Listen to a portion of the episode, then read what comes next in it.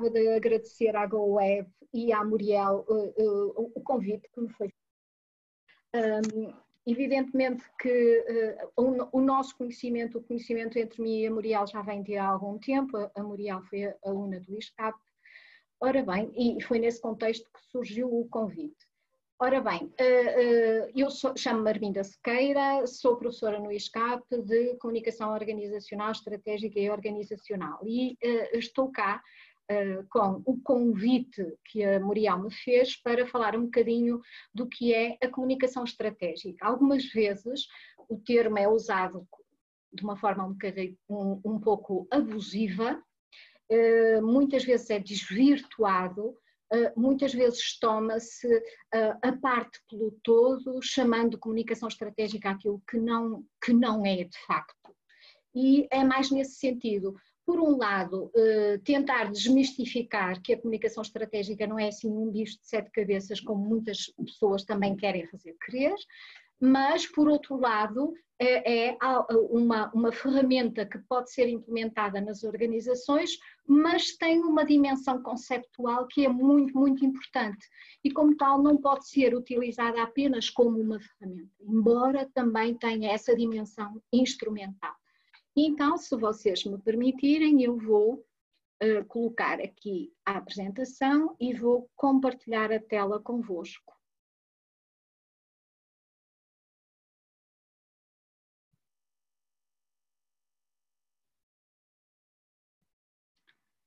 Ora bem, então as apresentações estão feitas, o que é que eu, o que é que eu faço?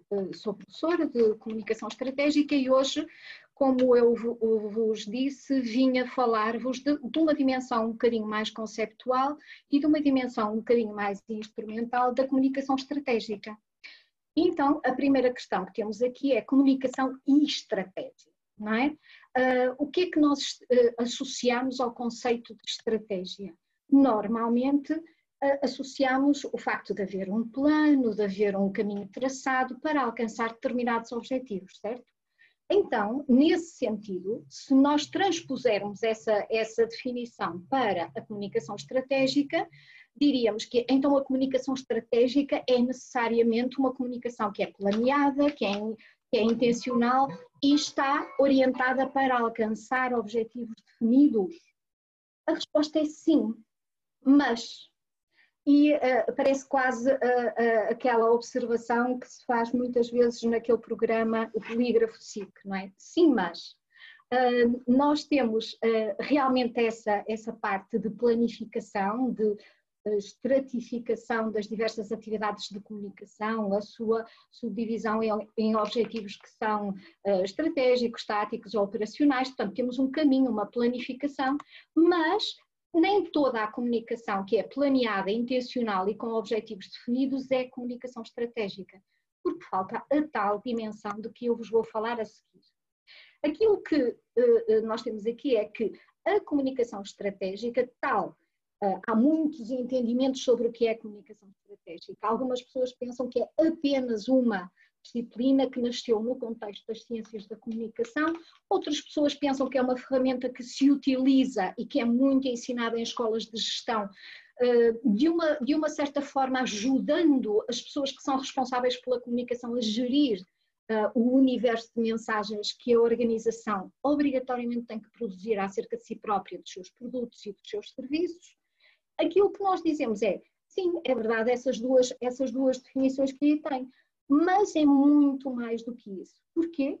Porque nós temos que desenvolver o tal matriz conceptual que vai estar por trás da comunicação estratégica para podermos tomar, um, tirar todo o proveito que a comunicação estratégica pode dar a uma organização. E então isso passa por determinadas assunções, determinados pressupostos. A primeira coisa é, se nós estamos a falar de comunicação estratégica para a organização como um novo paradigma uh, comunicativo, então nós temos de desenvolver a consciência de que as organizações se criam, se mantêm, se renovam através de processos comunicativos. Uh, quer isto dizer, nós antes, inclusivamente, de começarmos a pensar em fazer uma empresa, temos de desenvolver um conceito sobre o produto, sobre o serviço, temos de distribuir responsabilidades, temos de angariar recursos financeiros, temos de, de, atribuir funções às pessoas, temos de estruturar, organizar toda a nossa organização. Ora, isso é constituído por processos comunicativos. Depois, a segunda coisa que nós temos de pensar é que a função comunicação numa organização é apenas uma. O que quer dizer que uma organização que tenha diversas atividades de comunicação que funcionam de uma forma desarticulada não está a tirar todo o proveito que pode eh, eh, da função comunicação. Aquilo que dizemos é que há um conjunto de eh, princípios que são comuns e eles depois vão ser transmitidos para as diversas especialidades de comunicação que são indispensáveis para fazer a comunicação total de uma organização. Outro aspecto, outro pressuposto importante uh, nestas, neste, neste contexto é que, através da comunicação, e isso é muito importante de ser, uh, de ser assimilado, nomeadamente pelos níveis mais altos das, das hierarquias das organizações, é que, através da comunicação, criam-se ativos intangíveis que não são replicáveis. O que quer dizer que criamos algo que não pode ser copiado, que não pode ser sujeito a contrafação. E isso é o quê? É uma reputação, é uma boa imagem, é uma, uma determinada, uh, um determinado perfil cultural e identitário. Isso não se pode copiar. E como não se pode copiar, individualiza e dá valor a uma organização.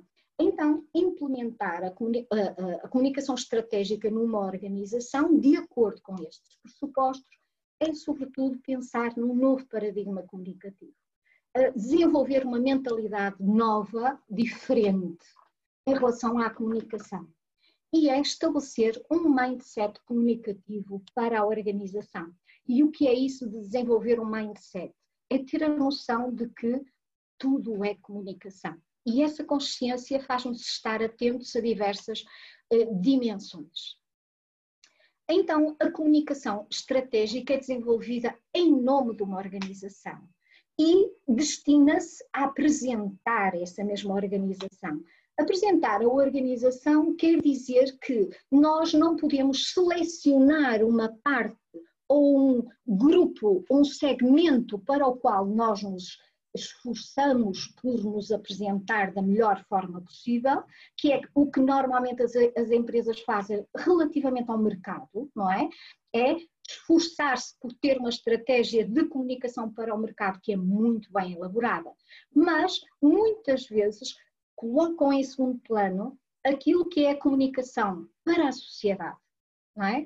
Dizer quem são e mostrar-se à sociedade, envolver-se em causas sociais, é, no fundo, devolver alguma coisa à sociedade daquilo que a organização consegue angariar através da sua atividade, ou eventualmente devolver à, à, à, à, sociedade para obter uma legitimação social que é imprescindível. E também não esquecer o público interno. Uh, nesse sentido, nós dizemos que quando estamos a pensar na comunicação uh, desta forma, estamos a ultrapassar a visão unidimensional que muitas vezes muitas pessoas têm acerca da comunicação. Então, nós temos que ultrapassar aquela, aquele paradigma de que a comunicação é transmissão de informação entre emissor e receptor. Tem a ver com a elaboração perfeita, muito bem feita, o melhor possível, de mensagens que têm um propósito instrumental, que servem para alguma coisa. Nós o que dizemos é que a comunicação é muito mais do que isso. E se ficarmos por aqui, ficamos com uma visão, lá está, unidimensional da comunicação. Então, aquilo que nós temos de ter consciência são os tais fluxos comunicativos que dão vida, que, que fazem com que a organização uh, surja. Uh, nós, quando falamos de comunicação uh, de autoestruturação, nós estamos a falar de tudo aquilo que é necessário para estruturar uma organização ou uma empresa. Quando falamos de fluxos comunicativos de pertença, é tudo aquilo que nós fazemos para estabelecer vínculos com todos os nossos stakeholders, sejam internos, sejam externos. Se estamos a falar de coordenação de atividades, são fluxos comunicativos que nós desenvolvemos para levar a efeito a nossa missão, não é? Da forma melhor possível. Quando falamos de, de fluxos comunicativos que têm a ver com uh, posicionamento, estamos a falar de tudo aquilo que a organização desenvolve, faz para dizer quem é, o que representa, o que é que defende. Então, a comunicação, para além dessa dimensão mais instrumental, tem uma dimensão que é uma dimensão simbólica. Isto é, através dessa dimensão simbólica, nós moldamos a percepção das pessoas acerca da nossa organização. Dizemos quem somos, o que representamos, o que defendemos, procuramos que aquilo tudo que nós dizemos seja coerente com as nossas atitudes, com os nossos comportamentos, mas também com, com, toda a simbologia que nós escolhemos para nos identificar, que é como quem diz, o logótipo, as cores institucionais, eventualmente até as assinaturas, que em termos uh, uh, organizacionais as organizações uh, escolhem para, para as identificar e para as singularizar. Surgiu aqui um traço na, na apresentação.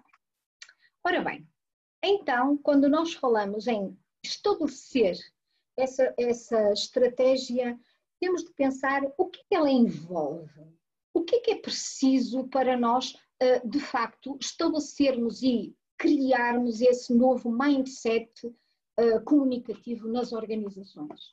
Então, a primeira coisa é que temos de pensar a estratégia de dentro para fora e nunca ao contrário nós vemos frequentemente as organizações a estudarem o mercado, verem o que o mercado precisa, oferecerem o que o mercado precisa, independentemente daquilo estar ou não alinhado com aquilo que a organização é e defende. Então, aquilo que nós defendemos é, ao contrário, é procurar um conjunto de atributos que nos definem como organização é? que nos singularizam, que nos fazem diferentes de todos os outros. Determinar com muita clareza qual é a nossa missão. O que é que nós queremos para nós no futuro? Onde é que nós queremos chegar? Que é a nossa visão. E como é que queremos que os outros nos vejam? Que é a nossa imagem. E tudo isso tem que estar obrigatoriamente uh, ligado aos níveis mais altos da hierarquia. O que quer dizer que todas estas decisões e depois o seu acompanhamento, que é como quem diz a sua curadoria, deve ser da responsabilidade da liderança. E depois tem aqui um link para um, um, um fragmento de um, de, de um, filme que eu gostaria depois de ver no final, que acho que faz mais sentido vê-lo no final, que eu normalmente mostro também aos meus, aos meus uh, alunos de comunicação organizacional, que é o, o inverso disto que eu acabei de dizer. Depois, o que é que envolve em segunda, em segunda parte, na segunda parte? É ter a noção de que a comunicação é um processo involuntário. O que quer dizer que as organizações estão sempre a comunicar, quer queiram, quer não queiram, quer seja por aquilo que dizem, dizem ou fazem ou apresentam, quer seja pela omissão. Vocês veem muitas vezes na televisão aqueles repórteres, sobretudo da CMTV, não é? Que quando não conseguem obter a informação de uma organização, porque há uma crise, porque há um problema, porque há uma coisa qualquer, então eles plantam-se em frente da organização com o logótipo bem visível por trás, que é para toda a gente saber quem é a organização, que se está a recusar a dar informações. Portanto, quando uma organização não comunica, não é? ela está a fazer comunicação negativa.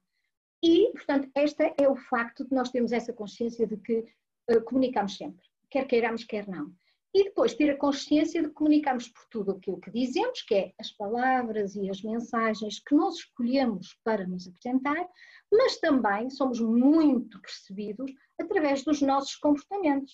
E depois tudo isso tem de estar em harmonia com os elementos gráficos e simbólicos que nós escolhemos para nos identificar. O que quer dizer que não basta fazer de vez em quando umas campanhas futbolosas para o mercado, porque queremos vender alguma coisa e isso é legítimo porque as empresas têm que dar lucro e dependem dos seus resultados, não bastam ou, uh, aquelas uh, atividades ou ações ocasionais para a sociedade, é aquelas atividades que normalmente as empresas chegam na altura do, do, Natal e todos têm atividades de responsabilidade social, porque tem que ser, não é? Fica bem. Não, vá, não basta escolher o melhor designer que vai desenhar o nosso logótipo porque ele tem que representar alguma coisa e tem que contar a nossa história e tem de estar de acordo connosco. estas atividades representam a organização, têm de ser estrategicamente pensadas, têm de ser integradas, têm de ser concebidas em conjunto e serem implementadas de forma contínua, porque estamos a falar da comunicação para apresentar a organização a todos os seus stakeholders. Sendo assim, que é que nós temos de pensar também? É que não existe só um canal através do qual nós vamos um, veicular as nossas mensagens, não é? Sejam elas de cariz institucional ou de cariz funcional. Uh, nós temos que procurar a coerência entre as mensagens, não é? Elas não podem ser contraditórias entre si. Mas não podemos centrar-nos no canal secundário, que é normalmente o canal que é privilegiado pelas organizações, que é como quem diz fazer publicidade publicitar, quer seja publicidade institucional, quer seja uh, publicidade mercadológica. Não podemos centrar-nos apenas nesse canal. Não se esqueçam que existem mais dois canais muitíssimo importantes. É o canal primário. O canal primário, muitas vezes, o, o, o, uh, o veículo principal é o site institucional. É onde a organização se apresenta de uma forma eh, que elabora mensagens que não são segmentadas, são, são mensagens para todos os stakeholders, não é? São aquelas mensagens que não são direcionadas a nenhum segmento uh, particular dos seus stakeholders, não é especificamente para clientes, não é especificamente para, para um, colaboradores, não é especificamente para parceiros, é para se apresentar em termos gerais. E também é muito, muito importante não se esquecer que existe um canal terciário o word of mouth ou boca a boca. E algumas vezes as, as, as pessoas pensam, bem, mas para aí nós não podemos uh, uh, estabelecer uma estratégia. Como é que nós fazemos para estabelecer uma estratégia que vá gerar o word of mouth? Ora bem, há estratégias, sim, e há formas de nós uh, desenvolvermos atividades que, no fundo, nos vão quase com toda a certeza gerar bom word of mouth. Se nós tivermos a consciência de fazer tudo bem, o que dissemos até agora, se nós tivermos a consciência da continuidade da, da comunicação, se nós tivermos a consciência de que os nossos valores têm de estar presentes em tudo aquilo que nós fazemos, então quase de certeza que nós conseguimos, não é? Uh, uh, esse word of mouth positivo. Depois há mais umas estratégiazinhas que se podem utilizar e que, e que às vezes vão da comunicação mercadológica, mas isso depois é pensado caso a caso. Uh, esse tal novo paradigma comunicativo, então, tem que ter em consideração essa comunicação de 360 graus. Quer dizer, ela tem que ser pensada não apenas para o mercado. Isto parece que eu estou a diabolizar o mercado, não é verdade. O mercado é fundamental, as empresas dependem do mercado e do que vendem, não é? Produtos ou serviços. Trata-se em não esquecer das outras duas dimensões. Porque quando uma empresa não trabalha bem, por exemplo, para o seu público interno, ela está a desperdiçar não um canal de comunicação, mas múltiplos canais de comunicação porque se, se os colaboradores se sentirem bem na organização, se eles uh, uh, forem verdadeiros embaixadores e defensores da sua organização, a organização tem um canal em cada um dos seus funcionários, não é? E isso é extraordinariamente importante. E depois a questão da sociedade. Quando as organizações são respeitadas, são em, eh, são mencionadas como modelos, isso traz-lhes uh, uma, uma respeitabilidade e um valor acrescido. Pensem só uh, que quando nós falamos num valor de marca, esse é um ativo intangível que muitas vezes supera 10, 20, 30, 40, 50 vezes o valor dos bens intangíveis, dos bens tangíveis que a organização tem. E, portanto, é trabalhar para a criação desses bens intangíveis. E o que é que isso envolve também? É decidirmos de que maneira é que nós queremos ser vistos na, na, no mercado e na sociedade. E muitas vezes uh, há estratégias, eu pus aqui dois extremos, não é? A estratégia da visibilidade e da notoriedade é quando as empresas acham que falem bem ou falem mal de nós, mas o que importa é que falem, não é? E então é orientada para aumentar a visibilidade e o reconhecimento, para, para aumentar, maximizar a, a, a exposição, a recordação é um modelo clássico da uh, publicidade que pode ser levado ao extremo, tem um, um, comportamento em termos comunicativos que é bastante agressivo e ainda assim isto não é o diabo. É adequado para algumas organizações, para aquelas que têm produtos, que vendem produtos com ciclo de vida curto, não é? Portanto, elas não têm muito tempo para permanecer no mercado, ou então também é adequada para aquelas organizações que querem entrar com grande estrondo no seu setor competitivo. Quer dizer que eu cheguei para desinstalar uh, os, os que já estão aqui muito bem instalados neste, neste, neste setor da atividade ou neste setor competitivo. E nós conhecemos algumas empresas com esse tipo de uh, estratégia. É evidente que a outra estratégia que está no outro extremo é o contrário dessa, não é? É trabalhar paulatinamente para ter um posicionamento que é claro, que é distintivo, que é credível, uh, procurar a consistência ao longo do tempo, uh, procurar sempre criar valor, estabelecer vínculos que são uh, significativos no sentido que as pessoas atribuem valor, não é? não só com os seus clientes, que são, mais uma vez, muito importantes, mas com os seus colaboradores, com os seus parceiros, renunciar um pouco àquela massificação em termos comunicativos e trabalhar muito a autenticidade e só depois se preocupar com a notoriedade. Como exemplos da estratégia de visibilidade, nós temos, eh, eh, agora está um bocadinho mais calma, não é? Mas a Ryanair, quando entrou no mercado, foi com grande estrondo, não é? eles utilizaram abusivamente a, a, a, foto da Rainha Sofia, porque ela teve a infeliz ideia de viajar na Ryanair e eles no dia seguir já tinham um cartaz a dizer que as rainhas também, também viajam em low cost. Claro que isso lhes custou a ir ao tribunal e pagar e pagar indemnizações e ao Sarkozy e, ao, eh, e à, mulher na mesma, mas já estava feito, não é? Já tinham ganho, ganho a visibilidade. E depois a Rainer também não teve pruridos nenhums no início de publicar, não é? Uh, não só Uh, os níveis de desempenho que eles tinham em termos de pontualidade, mas arrasar com a concorrência dando-lhes nomes, ah, fulaninho de tal uh, são, são, sempre atrasados, ou esta, esta companhia não, não, não prima pela, pela, pela, pontualidade.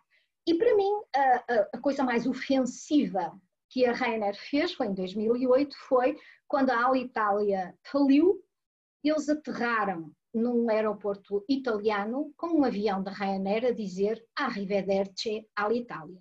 Quer dizer, isto é de um mau gosto de uma agressividade que é qualquer coisa. Depois temos aqui também uma outra empresa, havia muitas que eu podia trazer-vos, não é? Uh, mesmo a, a, Virgin fez algumas campanhas um bocadinho polémicas, no sentido de que diziam que estavam ali para abanar com a concorrência, e temos aqui um outro exemplo que é da Weatherproof, que usou também abusivamente não é? a, a, a fotografia do, do, do presidente Barack Obama quando ele foi visitar a China, aquilo é a muralha da China, e ele usou um, uma parca da, da, marca da empresa. Então eles utilizaram, puseram em Times Square, no dia a seguir tiveram que tirar, mas não houve problema nenhum, isso hoje já continua, não é, a prevalecer na memória das pessoas. Então, os tais bens intangíveis e não replicáveis é alguma coisa que as organizações devem aspirar a construir. Uh, requer muito tempo, requer trabalho, requer sobretudo muita coerência e muita congruência ao longo do tempo. Mas essas mensagens que são enviadas por diversos canais, porque hoje as organizações e as empresas têm de estar presentes em múltiplas plataformas, uh, têm que ser coerentes entre si para definir um posicionamento. Depois, alinhar essa comunicação, os comportamentos e as atuações e os posicionamentos que, entretanto, assumem. Hoje as organizações são muito interventivas em termos sociais, eh, porque colocam-se necessariamente ao lado de algumas causas e defendem-nas. E com isso pretendem uh, obter uma imagem positiva, uma imagem credível e mostrar-se quem são. depois a consistência ao longo do tempo, que é aquilo que mais custa às organizações, porque é um investimento que se faz todos os dias, que demora muitos anos a construir e que de repente, se tiverem uma crise, podem deitar tudo a perder, não é? Depois, que, e como é que nós fazemos isso tudo? É ter presente então os tais valores, as, os tais traços fundamentais que singularizam a organização e esse núcleo de identidade, de valores, de princípios, de missão, de visão, todos harmoniza, harmonizados, eh, vão constituir a base de todas as mensagens que vão ser uh, produzidas, quer sejam as mensagens institucionais, quer sejam as mensagens que são depois desenvolvidas mais no contexto mercadológico. Depois, a, a, a, fase seguinte é escolher a equipa de comunicação ideal. O que quer dizer que, como as empresas precisam todas da tal comunicação 360 graus, quer dizer que vão precisar não de uma pessoa responsável pela comunicação, mas de uma equipa. Agora, isso uh, não quer dizer necessariamente que toda a equipa tenha de estar a, a ser uh, uh, residente na organização. Agora, o que precisamos é de fazer uma análise de cada organização, das suas necessidades comunicativas, ver quais são os, os profissionais que podem ajudar essa organização a fazer a tal comunicação total e depois definir os que são subcontratados, alguém que já exista dentro da organização, algumas vezes a liderança da organização envolve-se no sentido de determinar os princípios gerais, não é? E depois verificar precisamos de alguém que trate do marketing, precisamos de alguém que trate da comunicação business to business, precisamos de alguém que faça relacionamento ou relações públicas ou relacionamento com a sociedade, precisamos de alguém que estabeleça a, assessoria de imprensa ou a ligação aos órgãos de comunicação social e todas estas especialidades concorrem no fundo para fazer essa apresentação da organização. Não quer dizer que todos sejam necessários permanentemente são necessidades comunicativas que vão sendo detectadas e ao longo da vida organizacional, eh, de forma intermitente, vamos chamando mais pessoas, aquele que terá mais uma, uma, uma presença mais constante, evidentemente que terá de ser necessariamente alguém que é responsável pela comunicação de marketing, seja tradicional ou digital, e as pessoas que fazem comunicação interna, como é evidente. Depois, pontualmente, podemos precisar de um especialista em comunicação de crise ou em assessoria de imprensa, seja o que for, não é? Então, agora vamos passar à parte da estratégia, não é? Uh, isto é estabelecer o tal mindset, isto que viemos a falar até agora, é estabelecer o tal mindset uh, novo, uh, pelo menos mais completo, não é? Estabelecer uma mentalidade nova relativamente à organização. Agora temos de pensar aí como é que isso se faz. Uh, normalmente as pessoas uh, quando estabelecem uh, quando estabelecem os níveis para definir os, os, os, patamares decisionais referem três, três patamares, não é? Um patamar estratégico, um tático e um operacional. Eu defendo o contrário, eu, eu defendo que existe um patamar que está acima do estratégico. Porquê? Porque quando nós estamos a falar de estratégia, nós já estamos a falar de um plano, já estamos a falar de alguma coisa que é concreta. Antes disso, há tudo aquilo que nós dissemos, há tudo aquilo que nós pensamos acerca de nós, definimos acerca de nós, eh, eh, decidimos onde é que vamos, para onde é que nós vamos, e esse é um patamar que é denominado de alta estratégia, há quem chame também de patamar político, eh, e que, eh, no fundo, supervisiona e sobredetermina tudo aquilo que são decisões fundamentais para a organização. Eu costumo dizer aos meus uh, estudantes que quando o engenheiro Belmiro da Azevedo, que era engenheiro de formação, não é? Era chairman do grupo SONAI, evidentemente que tomar uma decisão que seja de nível político é, por exemplo, decidir para onde é que vai internacionalizar o grupo. Depois, a estratégia para penetrar nesse mercado já vai ser de uma estratégia operacional. Já vamos recolher e vamos chamar as pessoas que são especializadas nesse mercado, que pensam uh, naquilo que será necessário, não é? Em termos financeiros, em termos humanos, em termos materiais, para levar efeito a essa estratégia. Portanto, daí que aqui estejam quatro patamares. Então, no primeiro é definir então o uh, posicionamento distintivo de uma organização no seio do seu setor competitivo. Eu uh, defendo que quando nós estamos a definir aqueles atributos que nos uh, definem, eles têm de ser uh, uh, escolhidos criteriosamente porque têm que obrigatoriamente apoiar, sustentar o nosso projeto organizacional. Não vamos definir que somos isto ou aquilo se isso não for vantajoso para o nosso posicionamento em termos competitivos. Depois, reconhecer as potenciais condicionantes que o nosso setor uh, tem. Há setores muito regulados, como, sei lá, estou a lembrar de, de, de, do setor farmacêutico, não é? Uh, tem uma quantidade de barreiras que têm que ser tidas em consideração antes de se pensar o que quer que seja. Não é? Depois, reconhecer muito bem o que é que os nossos stakeholders internos e externos pretendem da nossa organização. Por que é que nós existimos? Para que é que nós estamos no mercado? Quem é que nós vamos satisfazer necessidades? E escolher o perfil comunicativo que vamos assumir. Ou aquele do grande estrondo, não é? Da maximização da visibilidade, ou então procurar estabelecer passo a passo uma, um posicionamento que seja reconhecidamente eh, de qualidade e respeitável.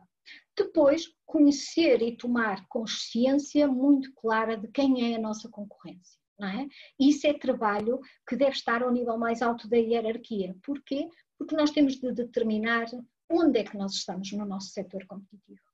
E depois escolher, eventualmente, causas e projetos que estão de acordo com a nossa identidade e que nós nos queremos envolver e sustentar e uh, apoiar. Isso hoje passa-se com muita frequência. Passando daí, a, a, em termos de comunicação estratégica, evidentemente que temos de decidir qual é a nossa política de comunicação. E para definir a nossa política de comunicação, nós temos que analisar a nossa concorrência ao pormenor, não é? Ver quais são as variáveis concorrenciais que a nossa concorrência usa, quais são os procedimentos, os princípios, as plataformas, os argumentos que eles usam, não é? Porque nós uh, ou vamos fazer igual, para melhor, ou vamos fazer completamente diferente. Eu estou-me a lembrar, por exemplo, há argumentos que, não sendo diferenciadores, as organizações uh, fazem questão de os proclamar, uh, como, por exemplo, uh, os hotéis. Os hotéis, ao dizerem que são um hotel de cinco estrelas, estão a anunciar alguma coisa que não é diferenciadora há um monte de hotéis que são cinco estrelas. Mas essa característica, apesar de não ser diferenciadora, é muito importante ser afirmada, não é? Nesse sentido, nós estamos a agir em conformidade com o nosso setor competitivo, porque queremos dizer que nós pertencemos àquele patamar de qualidade, que são os cinco estrelas. Mas depois temos de pensar em tudo aquilo que nós queremos fazer diferente, no sentido de ser inovador, ser disruptivo, apresentar coisas que possam não é, diferenciar-nos da nossa concorrência. Uh, depois é preciso muito cuidado em monitorizar todos os elementos de comunicação e articulá-los com todas as ações que nós temos pensadas para um determinado período de tempo. A estratégia de comunicação normalmente uh, elabora-se para um ano, depois de repente chega um vírus e vai tudo por água abaixo e nós temos de repensar tudo de novo, mas é por um período mais ou menos uh, longo, não é? Há uns anos atrás dizia-se que uh, pensávamos a estratégia de comunicação a dois, dois a quatro anos. Puf, isso já foi, não é? Nem pensar. Isso hoje já não, já não se verifica de modo nenhum. Depois, prever o orçamento geral, aquilo que nós queremos uh, gastar em termos de comunicação. Quando passamos para o desenvolvimento tático, aí nós já estamos a falar de necessidades comunicativas específicas, de ações pontuais, de objetivos que são traçados para uma quantidade de ações que nós temos de decidir quais são, não é? E que vão ser distribuídas ao longo do tempo, que vão ter recursos humanos, financeiros e materiais que têm de ser alocados a cada ação concreta, calendarizar essas ações e depois uh, tentar que as nossas ações possam uh, produzir diversos outputs comunicativos. O que é que isto quer dizer?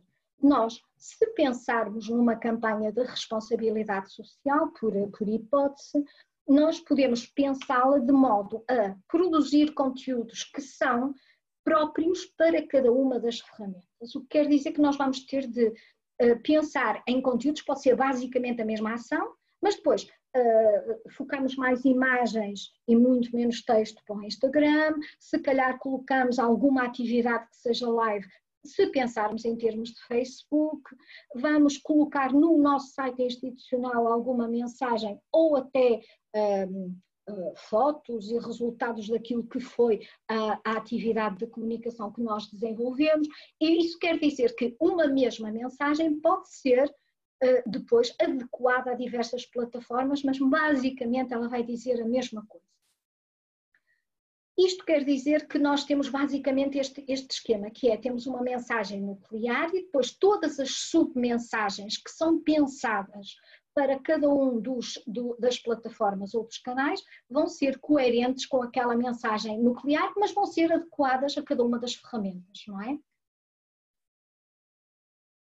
Ora bem, depois no final nós temos a implementação e a monitorização uh, das ações. Esta parte diz respeito à operacionalização da estratégia de comunicação. Portanto, é avançar com as atividades, monitorizar, ver se há necessidade de alguma correção que seja feita ao longo uh, do desenvolvimento da ação, recolha de dados que nos permite fazer a avaliação, correu bem, correu mal, o que é que correu bem, o que é que correu mal, impacto é que essas ações tiveram e em alguns casos é possível fazer a avaliação do retorno do investimento. Se falarmos de comunicação mercadológica, necessariamente esse é um elemento muitíssimo importante e é relativamente fácil de ser, de ser uh, monitorizado, não é? Chegar a uma conclusão. Uh, nós desenvolvemos determinadas ações, quanto é que nós aumentamos em termos de vendas? Basicamente é isso. Ah, quando estamos a falar de campanhas que têm a ver com relações públicas, que têm a ver com ah, atividades que são de responsabilidade social, apenas através de estudos de imagem é que nós conseguimos ver se a nossa imagem melhorou junto dos stakeholders, porque não há um retorno para a organização que seja imediato. E pronto, basicamente era isto, mas a partir de agora vamos conversar. Só vos vou mostrar então o tal videozinho que é pensar a estratégia de comunicação de fora para dentro. Vamos lá ver se isto funciona bem. Já conhecem necessariamente este, este fragmento do, do filme. This is your brand image, Mr. Leach. We polled your primary demographic. You know what 89% said? Boring. Safe. We need to drop a bomb. You don't want hot dogs. Say What's in a hot dog? Don't tell me. I don't want to know. They're dangerous. What are we selling here? We're selling temptation, desire, animal instincts, gluttony, sin. We want to show man as he really is a savage. He needs fire, he needs food, he hunts and gathers. What does he get? He gets a hot dog. We're pagans. We love our rituals. Our team hits the ball out of the park. We're screaming. We're insane. What do we want? We want a hot dog. Let's go straight to your preteen demographic. Kids, the little angels, they're not angels. They're monsters. We give them a tuna sandwich. They don't want a tuna sandwich. They want a hot dog. We need women. Got the mothers. We want the daughters. Let's ask that age old question What does a woman really want? You know. I do. She wants a hot dog. We're hot blooded. We need sex. We need a sinful, dangerous food. What is it? It's a hot dog. It's a hot dog. It's a hot dog. It's a hot dog. Dr. Theater. It's a hot dog.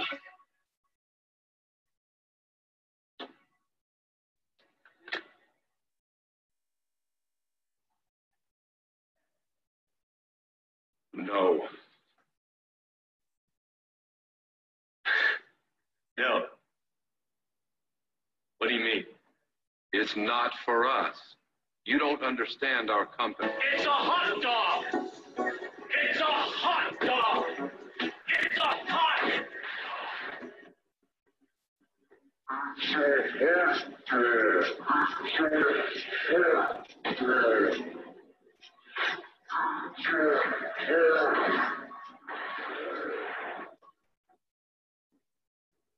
No.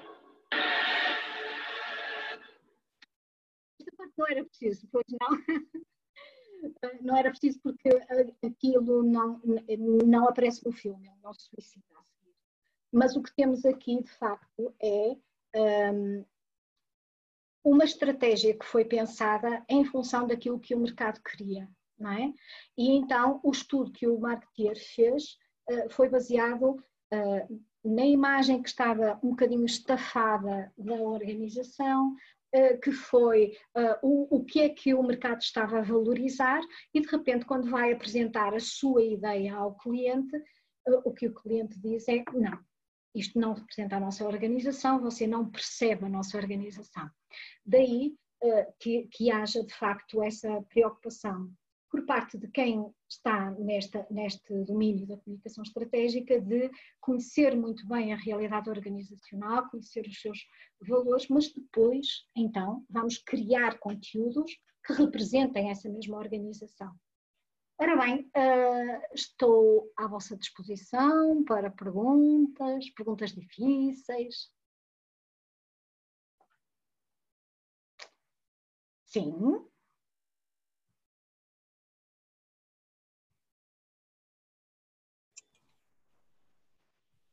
Parece que temos um público muito fraquinho hoje.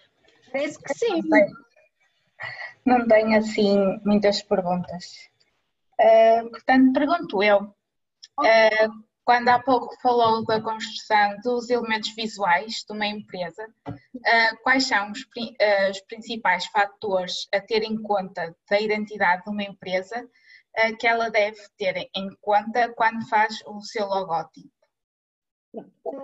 Aquilo, aquilo que eu defendo é? é que as organizações têm que ter em consideração a sua história eu, eu, eu tive um, um, um, aluno que uma vez, quando eu estava a ensinar estas matérias, uh, me disse, oh, professora, já agora vou saber porque é que o, o logótipo da minha empresa uh, tem as, let as letras, é o logótipo, não é? Uh, a lilás. Porque nós estávamos a falar dos significados das cores, etc.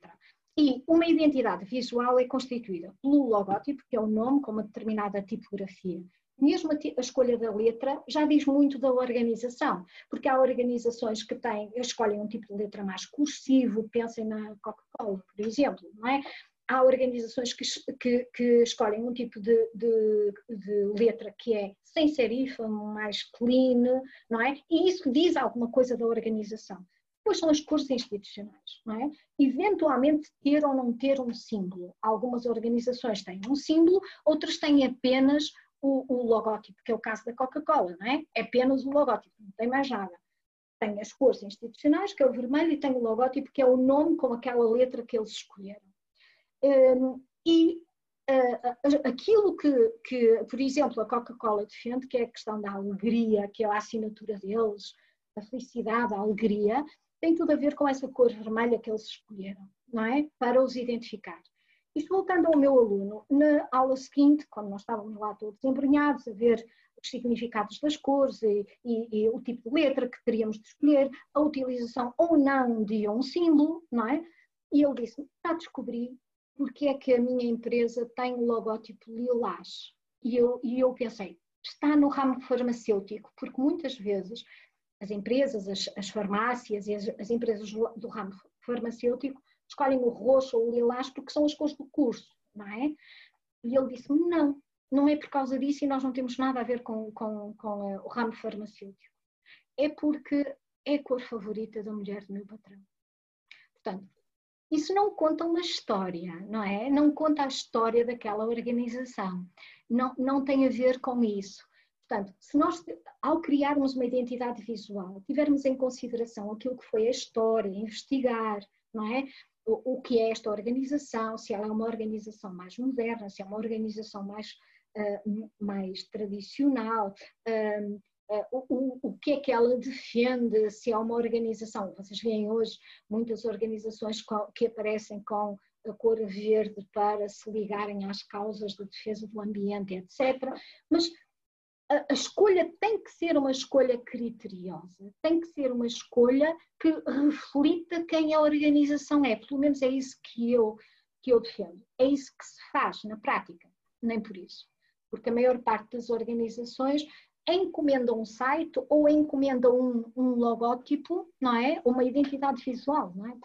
A, a, a um designer sem muitas vezes lhe dar elementos a esse designer com os quais ele possa trabalhar, não é? E há casos épicos de falhanço brutal, não é? na assunção de uma identidade visual.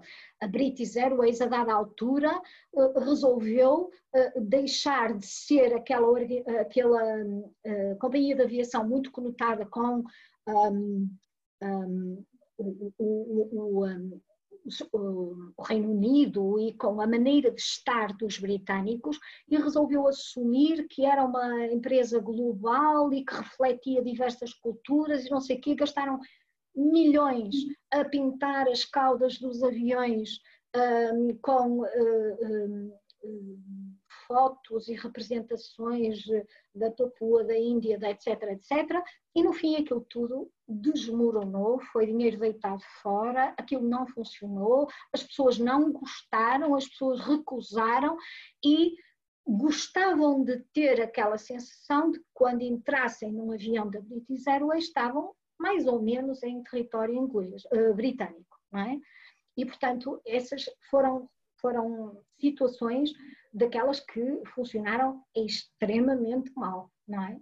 Uh, temos o caso da GAP, que foi um, um, caso muito conhecido e muito mais recente, de, de que tentou mudar uh, a sua identidade visual. As, as pessoas recusaram completamente, foram gozados na internet a torto e a direito, e pura e simplesmente anularam essa modificação do seu, do seu logótipo, não é? Da sua marca, no caso deles é uma marca, e regressaram à anterior. Portanto, tudo o que nós fazemos uh, para apresentar uma organização tem de ser consistente com aquilo que a organização é, não é? E esse trabalho tem obrigatoriamente de ser feito. Quer dizer, nem sempre é, mas desejavelmente deveria ser. Obrigada. Não sei se agora alguém quer colocar mais alguma questão. Credo, eu fui assim tão clara? Eu, eu vou aproveitar para colocar uma questão, vou usar. Quando falou do, do, do setor terciário, word of mouth, do, do palavra do, do, boca a boca, falou obviamente na consistência da comunicação e no, no fazer bem, e isto, obviamente, vai acabar por se refletir na, na, no passa-palavra, é? Eh, mas falou também que existem pequenas técnicas adicionais para tornar esta, este trabalho mais efetivo. Pode partilhar alguma? Sim, claro. Há coisas que, uh, se estiverem entranhadas uh, na cultura organizacional, depois podem emergir de uma forma espontânea e gerar um word of mouth fabuloso. Uh, depois, há, há, as tais técnicas que vêm da comunicação mercadológica, isso é, é, um bocadinho mais instrumental e essas eu posso partilhar. Por exemplo, quando vocês vão a um restaurante em que eles dizem, ah, se um, uh, eh, colocar nas suas redes sociais e se identificar o, o, um, o, restaurante ou o bar, ou seja lá o que for, da próxima vez tem um desconto, etc. Pronto, isso para mim, é para gerar word of mouth positivo, porque as pessoas vão para as redes sociais e comentam, ah, este restaurante é fabuloso, ou esta, este bar é fabuloso, etc. Mas não é muito espontâneo, digamos assim. Portanto, é um bocadinho empurrado, mas não tem nada de mal. É uma técnica que vem do lado mercadológico, não é? Portanto, e as empresas uh, uh, têm que lançar mão de tudo aquilo que lhes possa aumentar o seu negócio, não é? É um tipo de word of mouth que é um bocadinho estimulado. Agora, o que eu estava a falar era, uh, e, e, há casos desses que, que, geraram situações pela positiva e pela negativa do word of mouth muito, muito muito, muito positivo. Há um caso nos Estados Unidos que, que, que, deu muito brado, que foi de uma cadeia de restaurantes mais ou menos fast food, que um, têm dias certos para, para terem determinados menus, não é? E, pelos vistos, uma, uma das suas especialidades, ele chama-se Panabred, a, a, a, rede. Se vocês forem pesquisar, ainda encontram rasto dessa, dessa, uh, dessa ação. E, pelos vistos, havia um, uma, um determinado menu que era muito, muito procurado por, uh, por algumas pessoas, que era uma sopa uh, de ameijoa. E houve um, um, um rapaz, um jovem, que uh, tinha a avó uh, quase a falecer e foi visitá-la e ela disse-lhe que tinha saudades de comer essa, essa sopa. E ele dirigiu-se ao, restaur ao, restaurante, só que não era dia deles produzirem, não é? Aquela, aquele menu em específico. Mas uh, fizeram de propósito a sopa para ele e ainda incluíram mais uma, uma sobremesazinha, uma coisa qualquer, e ele levou a avó e no dia seguinte a senhora faleceu. E hum, evidentemente que ele partilhou isso nas redes sociais e foi o que vocês devem calcular, não é? Uh, aquilo teve imensa repercussão. Um, isso pode ser planeado? Não, mas ter aquela matriz de ajudar, de disponibilidade, de estar atento ao outro, de fazer tudo para que aquele cliente em particular um, ficasse satisfeito com a empresa, isso sim pode ser feito pela empresa. E é o que eu digo, pode emergir numa determinada situação e ser extraordinariamente vantajoso para a organização. Daí que, mais uma vez, eh, eh, isto corrobora um bocadinho aquilo que se diz, é pensar as coisas de dentro para fora. Nós temos que ter uma matriz de atuação, temos de ter valores, temos de ter alguma coisa que nós valorizamos como organização e se formos consistentes, também não é só para dizer o que é que somos e depois não praticar, não é? Mas tarde ou cedo aquilo vai emergir e vai, vai ajudar-nos numa situação. Depois há aquela situação clássica que também se fala muito, que é eh, em tempos de paz nós devemos procurar eh, estabelecer, por exemplo, bons contactos com os média, isso é, é, é, eh, mostrar a abertura e a disponibilidade e estar à disposição dessas pessoas. Isso vai, numa situação em que nós tenhamos uma crise, isso vai nos ajudar. Porquê?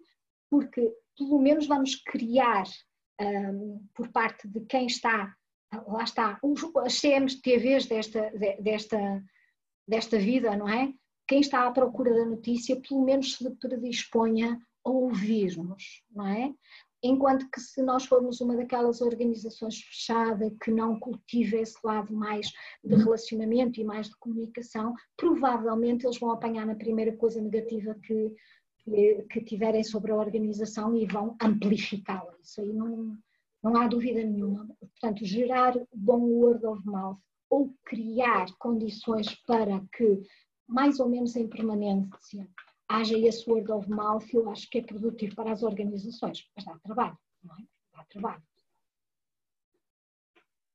Obrigada. De nada, então. Mais alguma pergunta? Está toda a gente tão caladinha. Foi assim tão, tão claro?